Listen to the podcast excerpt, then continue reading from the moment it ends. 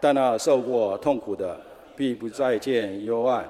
从前神使西布伦地和拿弗他利地被藐视，幕后却使这沿海的路、约旦河外外邦人的加利地地得着荣耀。在黑暗中行走的百姓看见了大光，住在死荫之地的人有光照耀他们。你使这国民繁多，加增他们的喜乐。他们在你面前欢喜。好像收割的欢喜，像人分掳物那样的快乐，因为他们所负的重轭和肩头上的杖，并欺压他们人的棍，你都已经折断，好像在米甸的日子一样。战士在乱杀之间所穿戴的盔甲，并那滚在雪中的衣服，都被作为可烧的，当作火柴。因为婴孩为我们而生，有一子赐给我们，政权必担在他的肩头上，他名称为奇妙测试，全能的神，永在的父，和平的君。他的政权和平安必加增无穷，他必在大卫的宝座上治理他的国，并以公义使国坚定稳固，从今直到永远。万君之耶和华的热心必成就此事。我们请啊玉婷传道。各位弟兄姐妹平安。在过年前有机会和朋友聊天，就是呃跟他在聊天的时候，他就分享他很喜欢英雄电影，就是现在我们常常在院线看到的漫威或者是 DC 这两个系列。那只要有出这样的电影，他几乎都会去电影院看。他很喜欢里面的人物所处的世界观，因为呃那些电影里面的人物，呃有一些他并不是人类，呃用我们的角度来说，可能是外星人，啊、呃、或者是他是呃某些神话里面的神明。好，然后呢，他觉得每次在看到这个英雄呢，他们会展现不同的能力，呃各种的超能力。然后在那个宇宙或者是在那个世界当中，他要拯救那个世界，然后拥有各样的冒险的故事。那因为我其实不太看英雄电影，嗯，所以其实他跟我分享了蛮多这个精彩的内容，我就很少有共鸣。那我们后来其实就聊聊聊，聊到了说，呃，这些英雄电影其实是怎么开始的？哦，大概在可能二三十年哦，甚至是更早之前，其实是先有漫画。啊，有一些剧情，有一些设定，然后后来改编成电影。我就想到，呃，如果是改编成电影的这些呃超级英雄，我想到在我还是学生的时候，呃，也有这样的英雄电影，就是呃，只是他们的打扮不太一样，他们打扮穿的是呃穿的是披风，他们的交通工具是扫把，然后他们手上拿的是魔杖。那就是主角跟电影同名的《哈利波特》，但其实如果真的要说到我最喜欢的英雄，大概是我小时候呃抱着的金庸跟古龙里面的角色哦，他们行侠仗义，然后他们在这个江湖当中，然后使用他们的武功，然后拯救其他的人。我就和朋友说，其实我觉得我们的呃喜好。不太一样，我们呃，我们的喜好跟我们的追求好像没有不同。虽然你的英雄是有一些的超能力，可能会喷蜘蛛丝、会变身、会丢飞盘，呃，严格来说是丢他的盾牌，然后为了保护宇宙的和平和正义。而我喜欢的英雄是使用独孤九剑，是降龙十八掌，在江湖当中行走。好，但是呢，他们的长相、他们的时代、他们科技。好像不不相同，可是其实他们背后表现出了一种同样的向往，同样对于超凡能力的向往，同样对于可以有一个人或者是呃有一个拯救的一个向往。我们今天看的经文是在以赛亚书的第九章，好，其实也提到了对于当时候呃犹大百姓他们的一个向往。他们当时候的百姓也期待有一个英雄可以出现，然后来拯救他们。经文说到，在第六节，他说到政权会在他的肩头上，而且他的宝座、他的国位会一直存到永远。好，是一位承担政权的呢，是一位婴孩。对当时候来说，为什么这是他们的向往，是他们的期待？因为当时候犹大国他们所处的环境有外患，有内忧。外患就是他们面对外敌的压迫，呃，可能不是什么战机飞到海峡中线而已。其实，在列王记下十六章讲到，当犹大国那时候的国王亚哈斯，他所面对的环境，其实是战争已经发生了。而且那个战争就发生在他们的首都，已经兵临城下，已经围困耶路撒冷，啊，只是敌人并不能够把耶路撒冷城给攻破，之后就撤兵。但是呢，他们在这个亚哈斯的这个时代，其实他们的国土也有呃，也丧失了一部分的国土。他们有内忧，他们在国内的环境，呃，不只是蛋价上涨。啊，通货膨胀的问题，在以赛亚书当中，或者其实在同时代的先知，他们遇到的也跟我们，呃，可能有点像，就是一个 M 型的社会，非常的极端，有钱的人越来越有钱，贫穷的人也越来越贫穷。有钱的人，他们用各样的方式、各样的能力，呃，各样的剥削，赚取更多的钱。社会当中当然有更多不公义的事情发生，好，而这一些的贪婪，这样的不公义，是上帝所禁止的，也是上帝厌恶的。那当然，呃，亚哈斯国王从上到下，他们国家从上到下，其实也表现出了一个问题，就是他们敬拜假神，他们不敬拜真神。因此，在第九章这边提到了一位婴孩。他的名字，他的名字显示了他的能力。他的名字是奇妙测试、全能的神、永在的父、和平的君。好，这样的能力，我想不论放在哪一个时代，在太平盛世也好，在动乱，尤其是在动乱的时候，更是人所倚靠跟仰望的那一位。提到婴孩，我想大家应该也觉得很熟悉。啊，因为从以赛亚书第七章开始，还有第八章，以及我们今天看的第九章，其实连这三章都提到了一位婴孩，并且这个婴孩其实都有上帝的预兆，呃，兆头，而且有上帝的心意在其中。第一次是在第七章提到，当时候亚哈斯王他面对了呃这个两个国家的联军。呃，亚哈斯王是犹大国的国王，在他北方两个国家，一个是以色列，一个是亚兰国，他们联合，然后起来要来攻打南国犹大。那个时候，以赛亚先知就去找亚哈斯王，跟他说：“呃，上帝会帮助你。”然后要亚哈斯王求一个兆头，求一个神迹。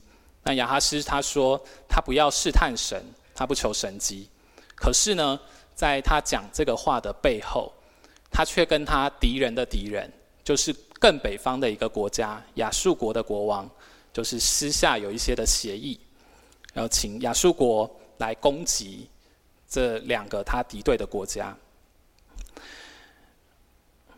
那这个以赛亚就说：“但是上帝会给你一个兆头，就是会有一个婴孩，而且呢，在这个婴孩还没有长大的时候。”你会看到，呃，在十六节讲到，你会看到亚兰和北国以色列的土地会被贱弃，那个土地会被抛弃，好，可能就是国家遇到了灾难，好，或者国家衰弱，土地没有什么价值了。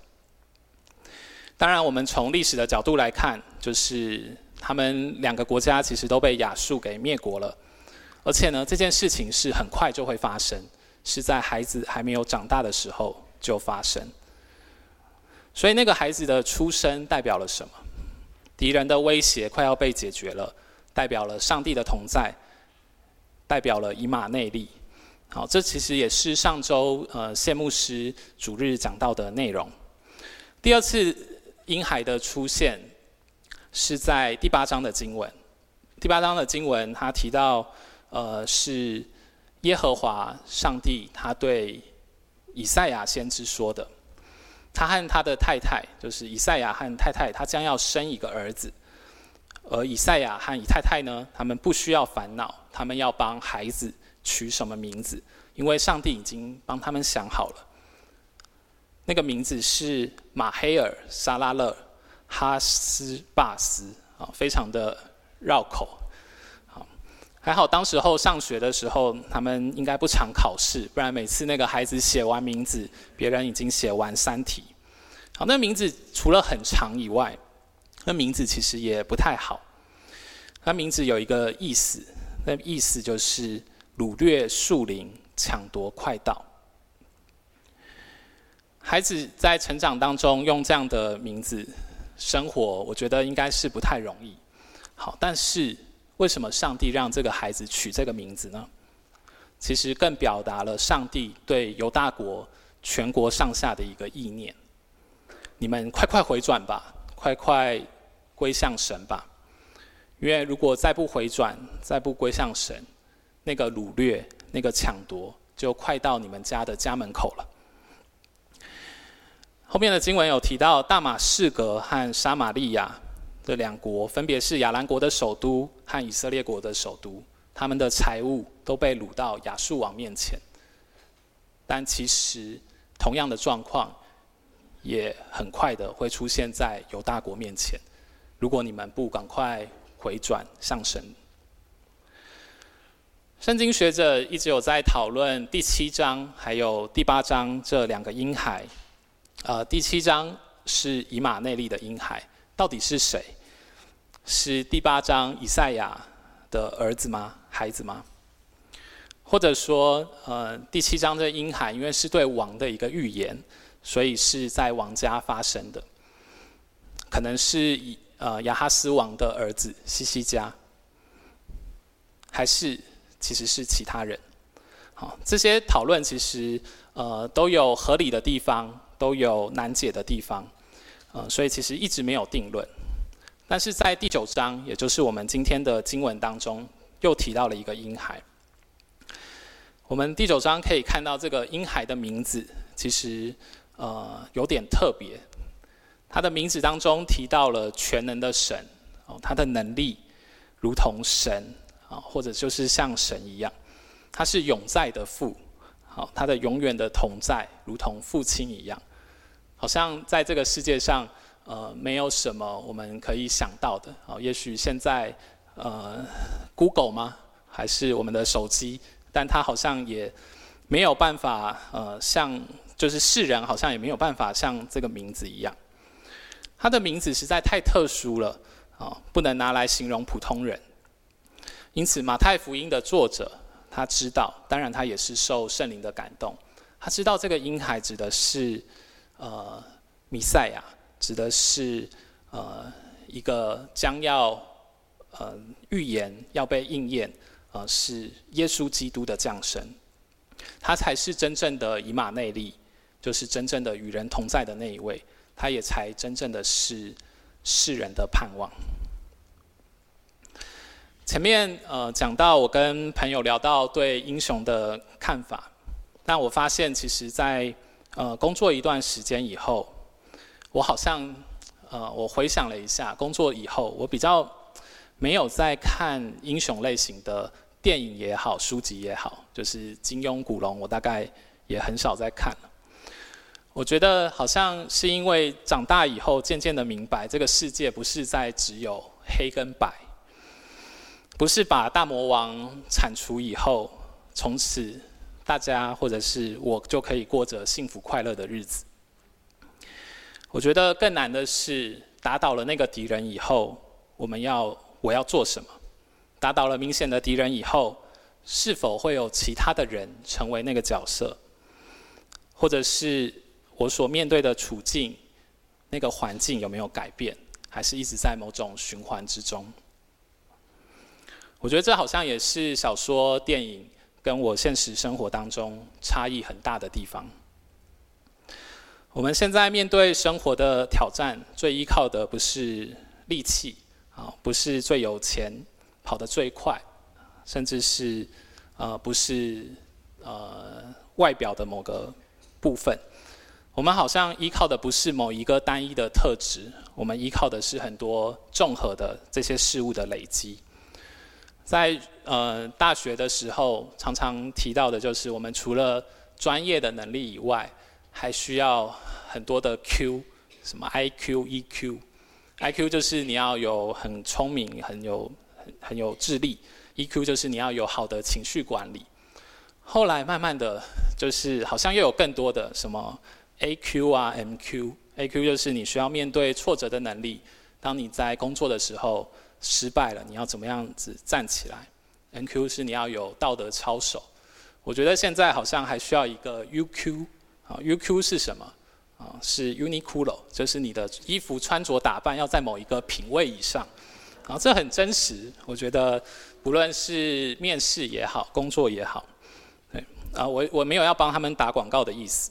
但是，其实在这个生活当中，在我们的工作当中，这些好像都成为不可少的事情。还记得在呃我工作第一年的时候，我觉得上班呃是很快乐的，尤其是体现在那个领薪水的那一天，这样子，我可以花我自己工作得来的，就是。花这样的钱，心安理得嘛，这是我辛辛苦苦工作得来的。对，我不再是跟父母亲可能拿一些零用钱，然后要这个计算这些花费这样子。好，工作以后也许变得更加成熟世故，看见了呃，认识了这个金钱的重要，认识了人脉啊关系的重要啊，然后要确认这个工作是不是有劳保健保。好自己的能力、专业技术的重要。我开始发现，原来英雄大概不是一个固定的样子，或者是能力。他不一定是最有钱、最有能力，啊，可能像某一个人，像一个主管，或者是最会行销的 sales。但是呢，他可能具备有一个形象，是一个成功人士的样子。我觉得那个形象好像。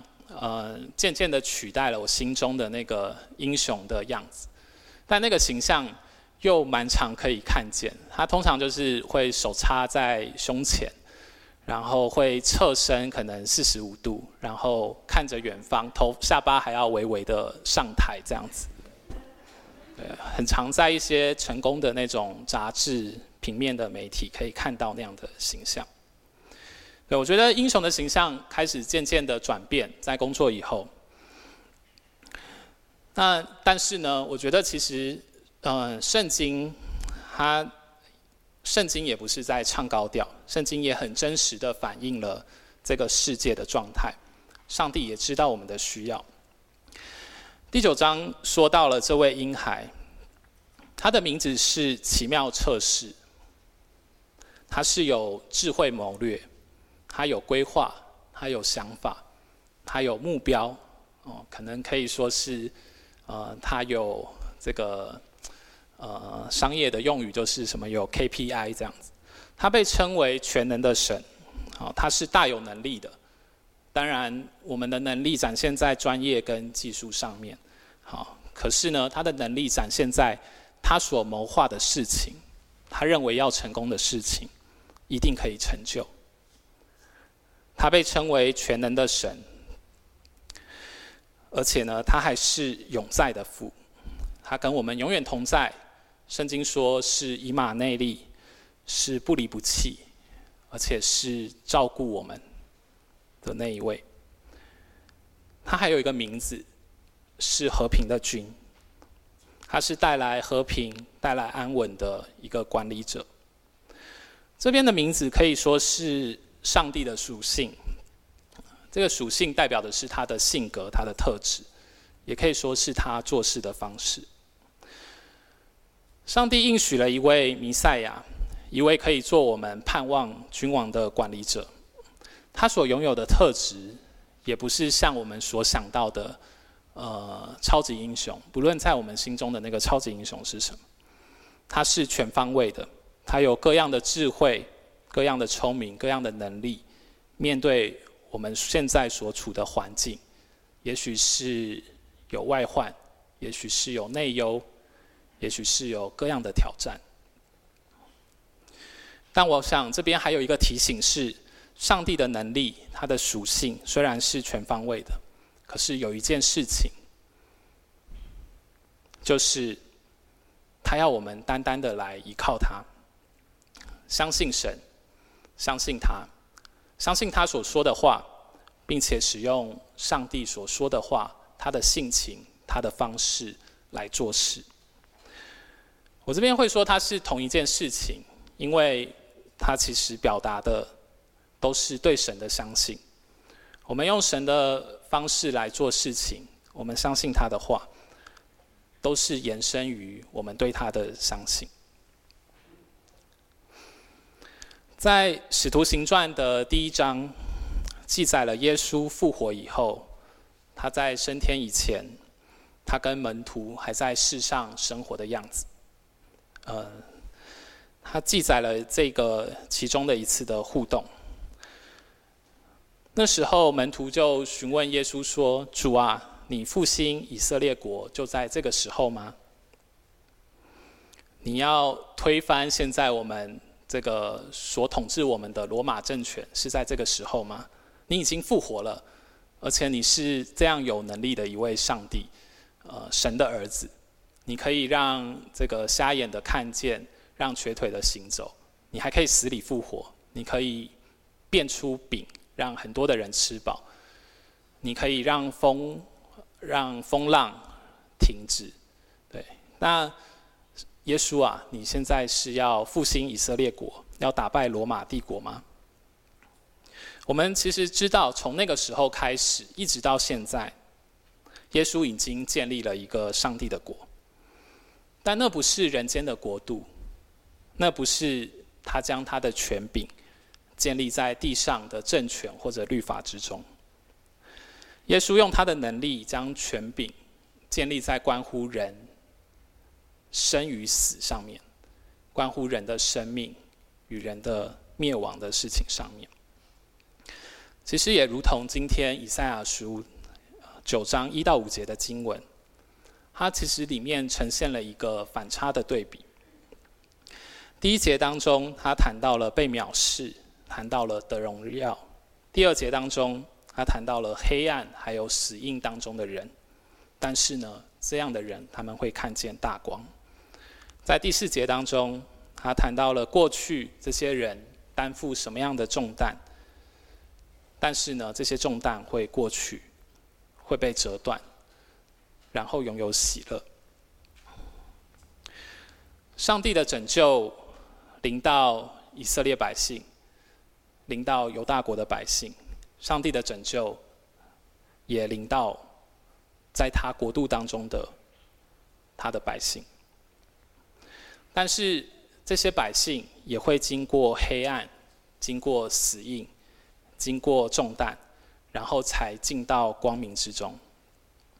上帝的国度好像有他的时间，有他的方式。我们有一个至终的盼望。我们知道，上帝的国度终会来到，但是上帝的国度已经来到，因为我们在世上的时候，我们已经可以经历到，呃，他的恩典，经历到他部分的帮助，他的同在。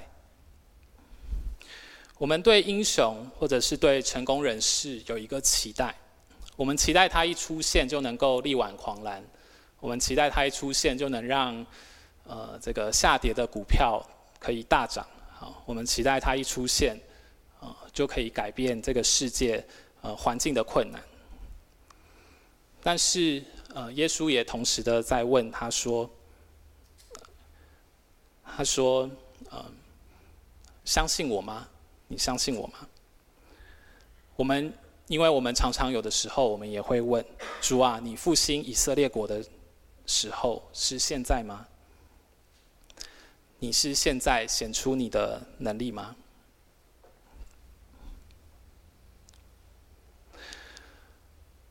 上帝，呃，上帝他在以赛亚书当中，他提到了他的名字是奇妙测试、全能的神、永在的父、和平的君。他帮助我们面对这一些我们所遇到的困难，可能是身体的疾病，可能是我身边我不喜欢的主管、同事，啊，或者是我的员工，我还要继续和他们相处吗？可能是我自己的朋友、我的子女。或者是我面对一些关系当中的挣扎，上帝可以办到，但是上帝他虽然是那位超级英雄，他并不一定用我们所认为的方式来成就，但是他在这个过程当中，他要我们依然信靠他，在过程当中依然用他的方式来回应、来看见、来等候，然后看见他的作为。我们有的时候可能会把上帝想成的形象想成了这个样子，但是求上帝帮助我们，对，帮助我们，我们所想的那个形象，却是如圣经所讲的那个样子。当我们在遇到困难或挑战的时候，可能我们第一个想到的也是成功人士的形象，但是我们也在信仰当中慢慢的练习。练习我们在遇到挑战、遇到患难、遇到痛苦的时候，我们第一个想到的是神。我曾经在一场朋友的婚礼当中，然后听到新郎他在呃这个证婚之后有一段感谢父母亲的时间、谢亲恩的时间，呃所分享的一段话。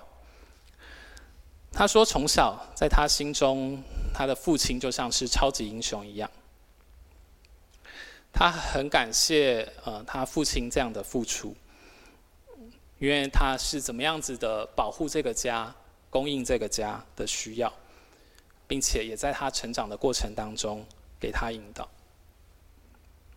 我们的神其实也像父亲一样，他就是我们的父亲，我们在天上的父亲。”虽然我们可能渐渐的长大了，我们心目中可能不太开始，不太会有超级英雄的样子，但是求上帝帮助我们，让我们在遇到困难、在遇到挑战的时候，我们所想到的第一个、第一个形象、第一个样子，并不是呃成功人士的样子，并不是我们所能依靠的事物、所能依靠的东西。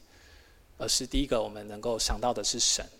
我们来到他的面前，我们向他祷告，向他祈求，甚至是向他呼求。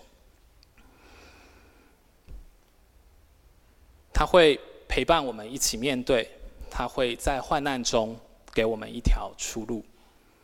让我们一起来祷告。主啊，你的名是奇妙测试。全能的神，永在的父，和平的君，主，愿我们所相信，愿我们所经历的，是你，而且主啊，求你也帮助我们，让我们在患难中想起，呃，第一个想起的也是你，听我们祷告，奉耶稣基督的名，阿门。